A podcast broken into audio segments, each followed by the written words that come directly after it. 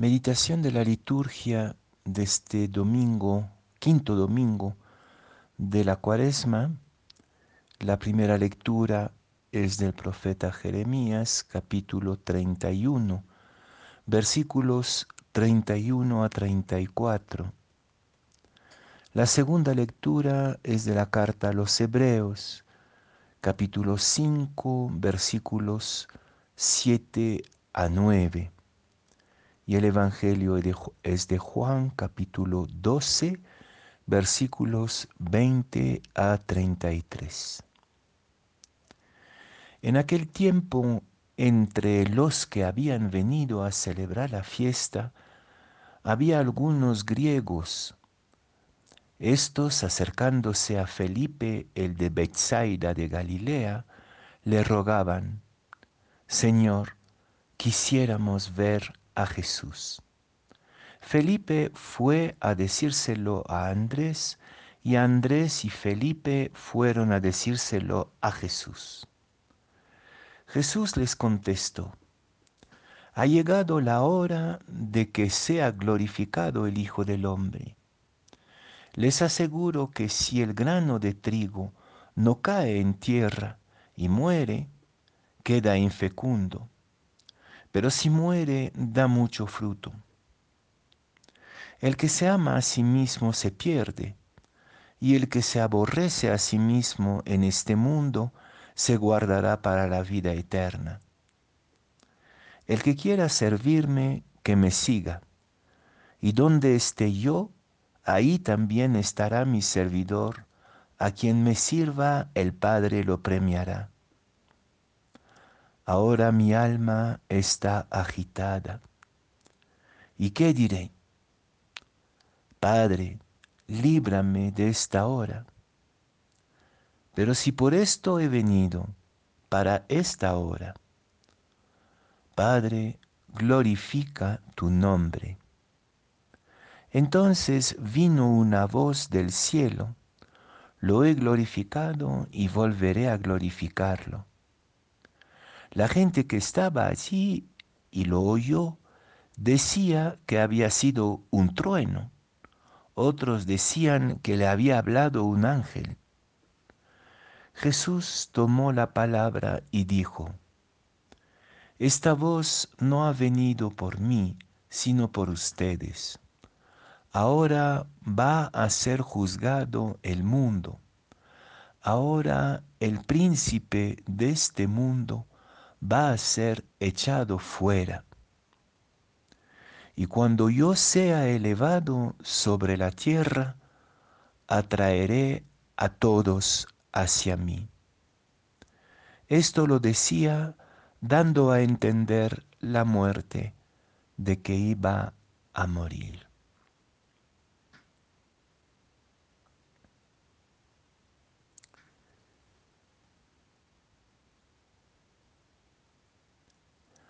Ahora mi alma está agitada, dice Jesús.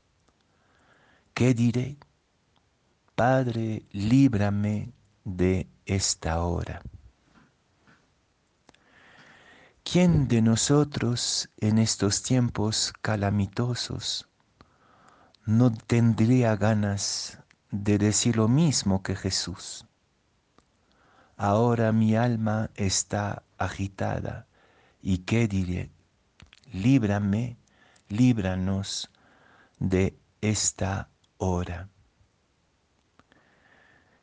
Estamos acorralados por la muerte.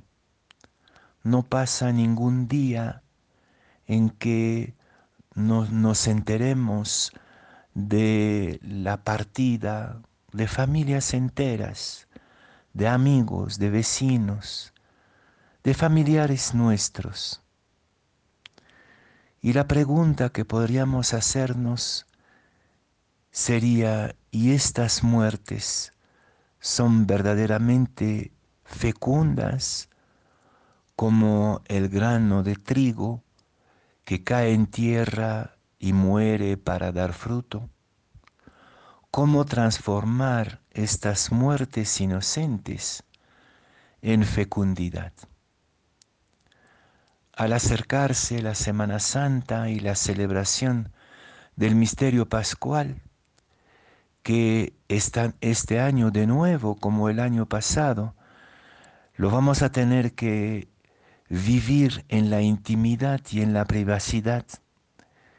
Quizás lo que dice el profeta Jeremías en la primera lectura se haga cada vez más urgente, que Dios vaya escribiendo su alianza nueva en nuestros corazones y que nosotros mismos podamos profetizar el sentido de la vida y de la muerte. Cuando los dos griegos, los griegos, no sé si son dos, son más creo, este, preguntaron o pidieron a Felipe que les, que les haga ver a Jesús, también a nosotros nos habita este gran deseo, ver a Jesús, es decir, descubrir el sentido de la vida y la muerte. A primera vista, tanta muerte no tiene nada de pascual, es decir, no está habitado por una fuerza de resurrección. Ninguno de los que han muerto en esta pandemia quiso morir y pocos lo hicieron voluntariamente para dar vida al mundo. Sin embargo, ahí está la clave. Pasar de una muerte impuesta por las circunstancias a una vida entregada. Y también este misterio pascual de la vida entregada para dar vida a los demás. Esto lo podemos contemplar en mucha gente que se enfrenta y se arriesga a la muerte para poder dar vida. Pienso en todo el personal sanitario, los médicos, las enfermeras, los policías, tanta gente que se arriesga a la muerte para dar vida o para salvar vidas. Entonces, si bien es cierto, estamos confrontados con lo absurdo de una muerte masivamente robada, de una vida masivamente frustrada, también podemos mirar la gloria de Cristo, la gloria de Dios en tanta gente que dan la vida para que otros vivan. Y ahí cobra sentido la frase, quizás un poco abrupta, de Jesús en lenguaje semítico, en lenguaje de la tradición judía, el que me ama, el que se ama a sí mismo se pierda, se pierde, y el que se aborrece a sí mismo en este mundo se guardará para la vida eterna es una manera un poco difícil para nosotros de, entender, ¿no? Pero que una manera de decir el que da la vida para los demás, este este resucita de cierta manera, este encuentra el camino. En cambio, el que está replegado sobre sí mismo se pierde definitivamente sí hay que amarse a sí mismo y no, no hay que aborrecerse a sí mismo, es una fórmula, pero sí hay que dar la vida, amarse a sí mismo dando la vida y encontrando el camino pascual en que el bien común se vuelve más importante que mi bien individual e egoísta. Pero como decía Jesús en otro momento, el Hijo del Hombre encontrará la fe. ¿Somos capaces todavía de dar la vida por los demás? Contemplemos a tanta gente que se arriesga por los demás. ¿no? No, hablo de gente que se arriesga tontamente porque no soporta la mascarilla y por lo tanto arriesga la contaminación. No, pienso en toda esa bella gente glorificada porque arriesga la vida por los demás. La pandemia o es la victoria de la muerte sobre la vida o puede ser la victoria de la vida sobre la muerte.